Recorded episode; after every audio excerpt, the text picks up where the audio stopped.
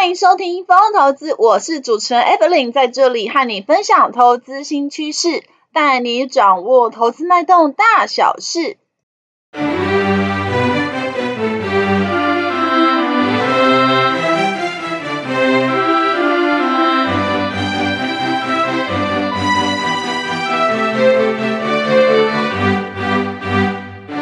Hello，大家好，欢迎回到风投资哦。风投资啊，目前在 Apple Podcast、Mr. Bus、Pa 呃 Google Podcast、SoundOn 等平台都有上架哦。有定时聆听的听众朋友们，谢谢你们的支持。Mr. Bus 播放器啊，最近有开放申请 Podcast 节目的免费推广。Evelyn 啊，希望可以让更多人听见这个节目，触及更多用户哦。因为编辑团队呢会挑选适合的申请内容做推荐，包括啊用播放器的推播通知、官方账号动态贴文等等。申请啊，条件之一就是啊，在 Mister Bus 全能播放器 APP 上的节目评分至少四点零颗星才能够申请哦。而且啊，目前只有使用 iOS 系统的粉丝听众才能进行评分，Android 系统的用户啊，Mr. Bus 还会在筹备开发评分的功能哦。所以说啊，如果您使用的手机是 iPhone，麻烦你打开 Mister Bus 的播放器，并且。呃，搜寻到风投资这个节目，帮我找到评分的区块，并且打上五颗星评分，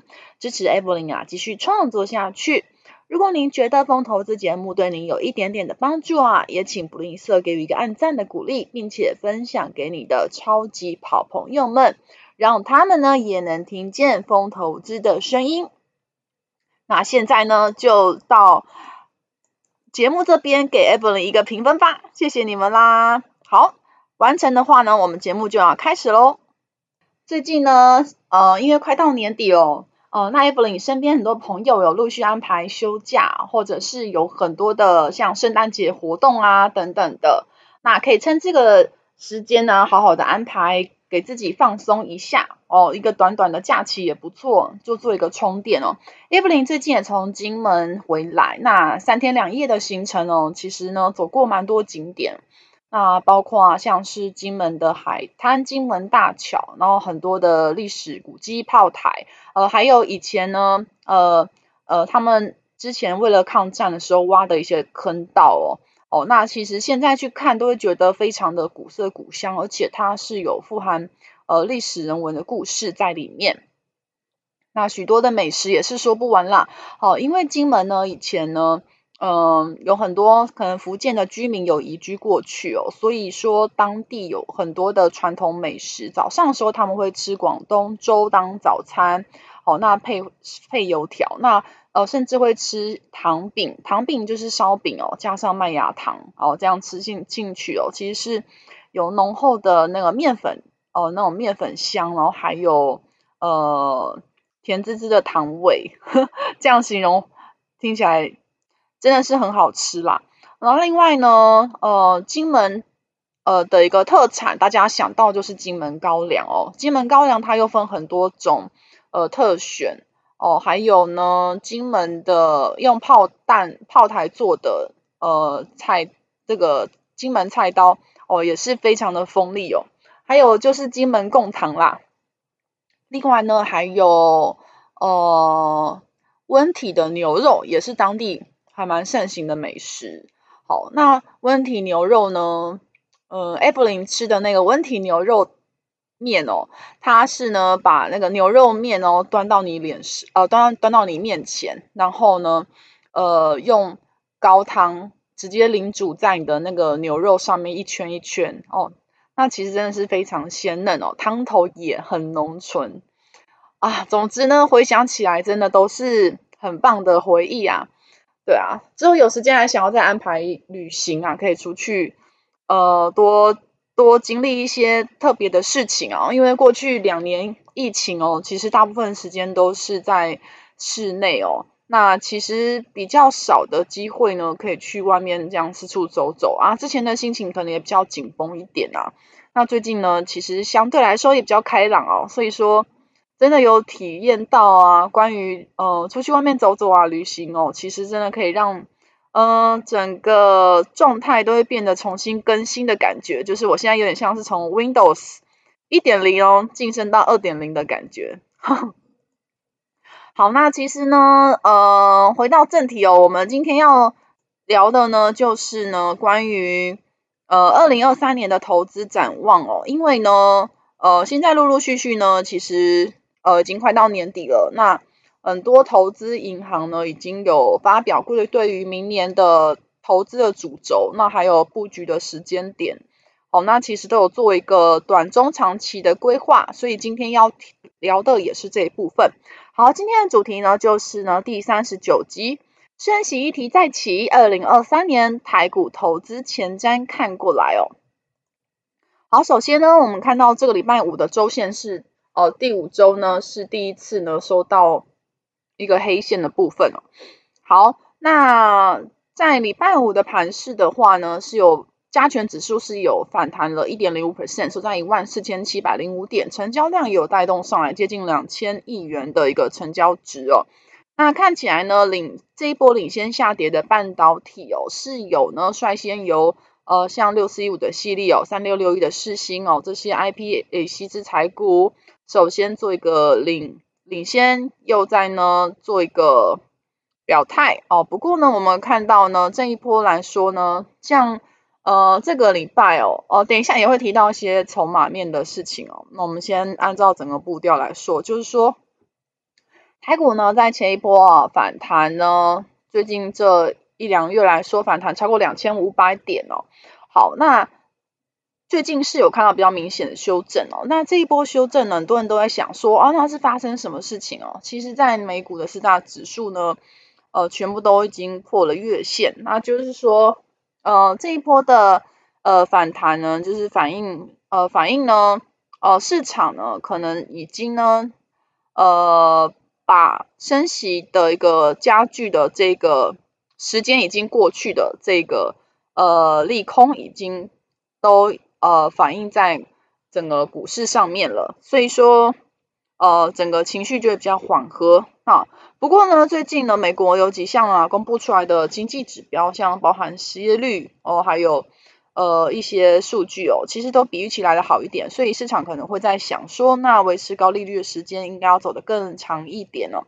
另外呢，就是一个最重要，就是嗯，下个礼拜哦要做什么事情呢？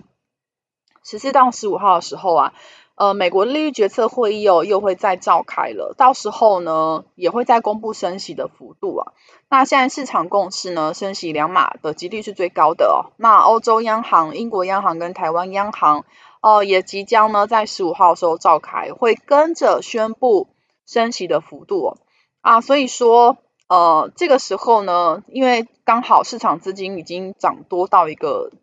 高度了，那这个时候高通膨、高利率。就会形成现在的一个负担哦，因此呃，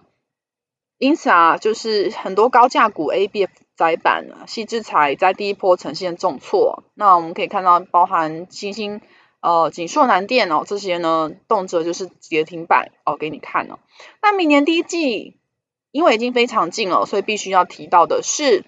明年第一季是很多利空都聚集的时间点，好，因为呢，无论是企业的营收跟获利成长率，都是最近这两年来说呢，呃，年增长率最低的，就是集中在明年的第一季，好，甚至有些企业营收跟获利，偷偷告诉大家还有下修的风险哦，所以时间因为也蛮逼近了，再加上这波反弹已经累积一定的。涨幅了，那很多已经获利的投资人当然会想要在这个时候结账啊。那投信呢，之前也已经买了这么多，买了这么久，那投信呢，这个时候总该可以获利了结了吧？好，所以我们看到那只卖压也有跟着释出的状况哦。所以操作上面呢，涨多的个股可能就要先行做一个逢高获利调节，先跑一趟了啦。好，那如果想要建立基本持股的朋友，可能就要聚焦在落后补涨或者是。第一波已经有率先回档修正哦，但后市还有业绩成长力道，族群将会来得比较稳妥一点。好，最近呢，其实族群轮动非常快，我们看到资金好真的是追又追不上哦。好，我们可以看到呢，它的涨势并不是很连很连贯。你看到同一个族群连续涨两天，你再进去追，不好意思，你可能套在上面，或者是你可能就已经诶，可能就 比人家晚了一步。所以呃，现在要。看的的一个点哦，可能会是长线一点的题材，哦，包含像伺服器啊、电子纸这种订单能见度比较长一点的啦，比较不受景气下滑影响的。为什么？因为现在的消费性电子哦，或者是一些像纺织类股，他们都有提到啊，现在库存其实相对还还是有点高啊，还是要消化到明年第二季末甚至第三季初哦。所以说，如果受到消费景气影响比较大的一些产业，这时候哦，如果能够避开的话，尽量避开。第一季还是呢，着重在订单能见度比较长，比较不受影响，像什么族群，军工。航太哦，这些订单能见度比较长的，或者是政策有支持的，像新能源、生技医药、电动车这些呢，政府政策是有奖励、优惠甚至退税的。这些族群，他们的能见度比较没有淡旺季的影响，而且能见度比较长哦，所以呢，涨多拉回的话，先跑一趟，然后哦，再逢低布局这些基本持股，哦，这样的逻辑为主，不要再追高了。好，那。最近还有一个族群很强劲，就是中国大陆啊，逐步放宽了防疫管制的措施哦。很多城市呢，跟以前不一样，宣布解封了。所以呢，现在很多受惠于中国大陆解封题材的概念股，最近也比较强劲一点哦。包含呃军用品、航太、太阳能哦，这些都很强哦。还有口罩解禁的复苏题材加持，航空股也开始翻红了。好，生技医药、观光、饭店也很强劲。所以呢，现在毕竟哦，国人呢已经很久没有出国了。那现在呢，很多排队要换领护照的民众非常多。那观光饭店类股哦，今年第一季同时是在一个比较低期的低基期的情况，明年第一季至少年增长率总是会比较高一点的吧。哦，所以说其实明年第一季在很多利空集中在第一季的时候，就可以去着重在这些成长比较高，但是股价基期比较低的族群，这样子的话比较没有风险。好，那我们接下来要看一下哦，现在的盘势。好。现在的盘势，我们要注意到的就是还有一个变数啦，外资能不能够再持续的买超？好，这个我觉得需要去持续观察，因为呢，外资十一月以来哦，其实算是大买台股哦，他还买了大概两千零二十六亿元哦，那就推升了台股十一月以来指数就上涨一千八百点，然后光是一档护国神山台积电脑就贡献了。八百四十六点，然后，占了整个上涨点数的四成。所以说，新台币的升值，美元走弱，外资买超台股这样的筹码挹注呢，就导致了这一波的上涨行情的延续。但是最近这一个礼拜，哦，上涨行情就失灵了。我们注意到，同时这段时间外资诶转买为卖哦，甚至买超幅度第一周就看到变比较小了。十二月。十一月二十八号到十二月二号，外资买超的幅度只有呢三百二十八亿元。可是你注意到十一月他买的时候是买多少？买两千零二十六亿元呢？哦，所以说外资其实看到第一周，十二月第一周他其实就买的比较少咯。好，十二月进入到第二周，诶，它变成转买为卖喽，它卖了大概是超过两百亿元哦。所以外资在。这样子是不是有点移情别恋呢？不要把资金放在台股上的一个意图，如果它持续的话，就不利于台股继续往上涨啦。哦，所以说我们之后要观察变数，就外资是不是能够呢继续买超台股啊？这很重要。好，那我们再来看一下，最近既然说我们要关注外资的动向，是不是也要看一下外资是钟情哪些族群哦？提供我们做一个参考嘛。外资。最近这五天呢，买超的类股族群集中在像一六零五的华兴、二八九零的永丰金、二零二七大成钢、一四零二的远东新，还有二八三四的台企银。所以注意到，他买族群都集中在什么？就是金融股、钢铁股、船产这些族群上面哦。好，那这些的话就仅供听众朋友做参考啊。那我们这边没有推荐的意思哦。好，那。在整个后市的台股看法，我们觉得还是有一些利多的因子可以做有期待哦。主要第一个是全球供应链的压力有缓解现象，有注意到的话，可以看到像原油、粮食这些国际原物料价格，从二零二二年六月份开始就有回落的现象，而且美国放缓升息的幅度也是有持续的，所以呃预期通膨的程度是会持续缓解。我们可以注意到今年通膨的高点就是在二零二二年六月份的时候，美国公布六月份 CPI 是九点零六 percent，公布之后就一路下滑哦，所以说全球供应链的压力有缓解的现象哦，包含原物料价格、国际航运指数都有持续下跌的趋势。在这样的情况之下，明年的通膨想必也会比今年来的降温的哦，因为呢。原料价格如果进入到低档，明年又是全年这样子的一个价位的话，想必通膨压力没有这么大。通膨压力没有这么大的话，对资金就会是一个好事了。所以，呃，全球供应链压力缓解是我们认为的利多因子之一。哦，当然呢，这边指的还是呢原物料价格，但是一些比较滞后会反映的，包含房租哦这些的话，可能就会。比较落后才反映，但是那没有关系，那本来就是比较晚才反映在 CPI 指数的哦。重点呢还是在于目前供应链压力缓解哦，那其实对整个股价的压抑上面来讲，会有一些比较放松舒缓的作用。好，那第二个原因是我们觉得呢，大陆的严格防疫政策有机会放宽哦。好，首先呢，大陆哦这个地方呢，他们。十一月份开始啊，染疫的人数有增加的情况哦，所以影响到员工没有办法上班哦，产线就跟着停摆，这个时候呢，就会导致生产的计划没有办法制定，造成一些损失。我们可以注意到，像中国的河南郑州厂，这个地方是用来组装 iPhone 十四 Pro 的，那这边的组装厂进度就受到妨碍。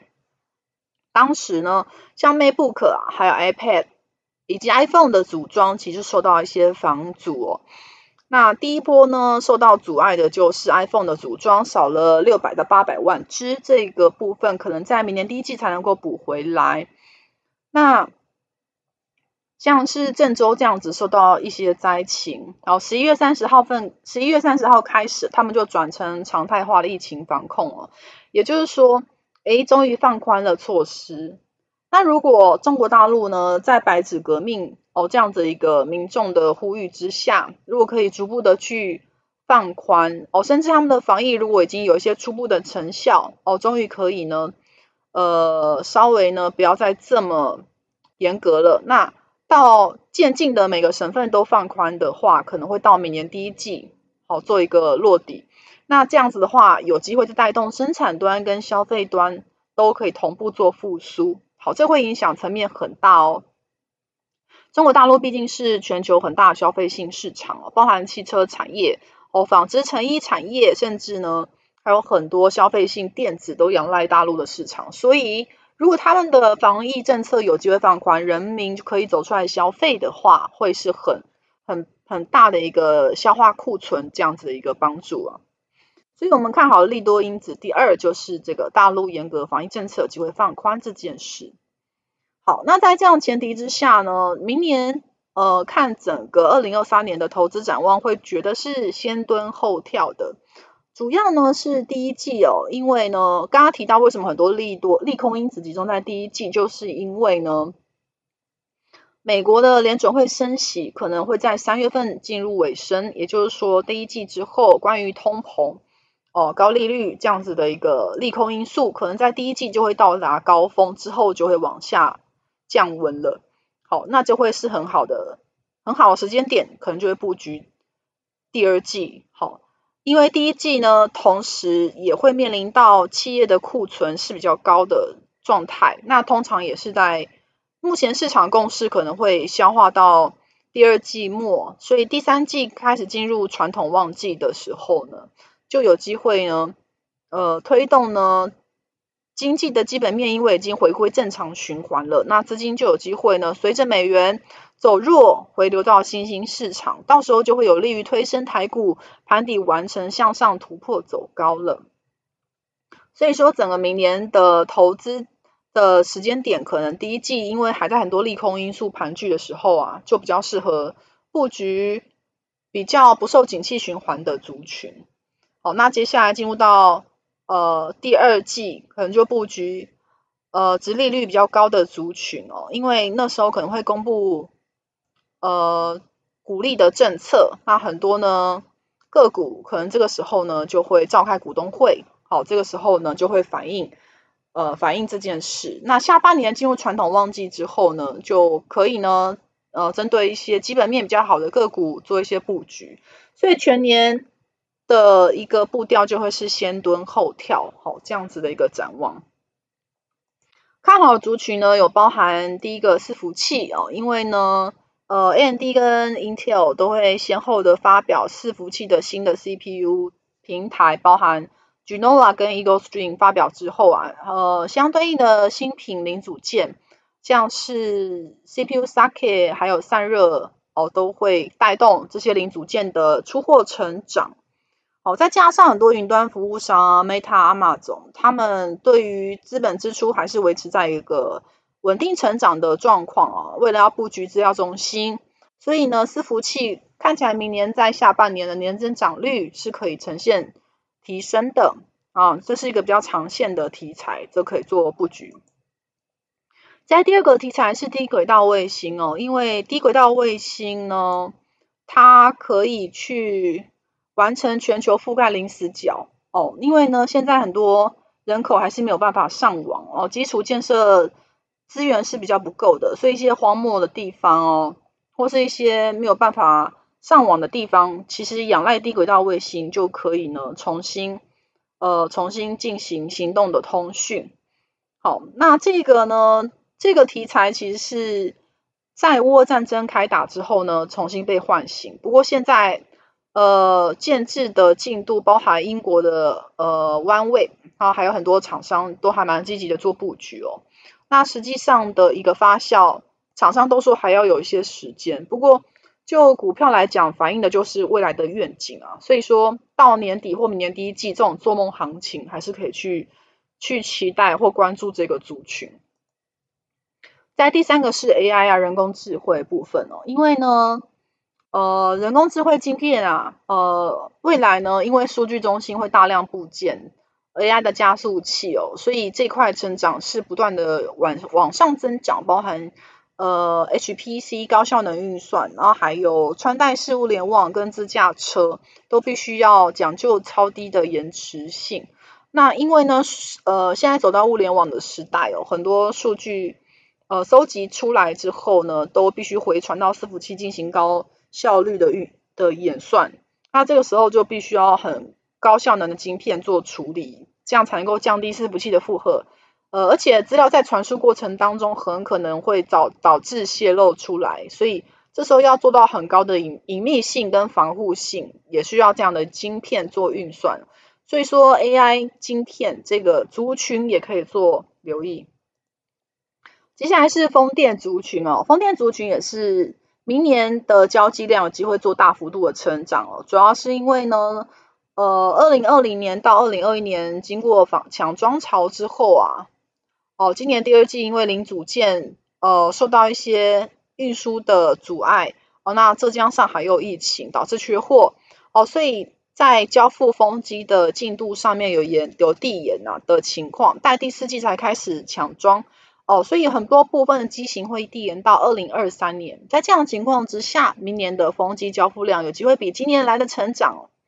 所以可以去注意风电的一个相关个股。好，那接下来是汽车哦。那汽车产业的话，是留意的是美国汽车业，因为呢，现在是一个比较低库存的水准。因为晶片短缺的关系哦，二零二一年的美国生产计划里面的汽车它没有办法进行生产。我留意到美国的平均汽车库存哦，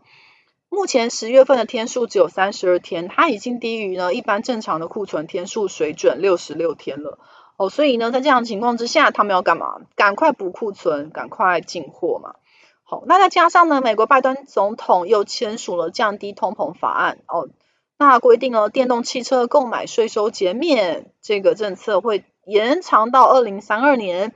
哦，因此啊，在这样子的一个法案之下，可以注意到符合规范的车款清单里面，Tesla 跟福特的车款是最多的哦。因此啊，Tesla 跟福特有可能是降低通膨法案颁布之后最大的受益者。因此可以注意，Tesla 跟福特的供应链有可能就会是新能源车销量成长很大的个股哦。好，那。这样就是以上呢，我们觉得整体的一个投资展望的一个推荐的逻辑。那以上呢的一个节目内容，呃，就是 Evelyn 个人的经验跟说明哦，并不是投资操作建议，请妥善自行的评估哦。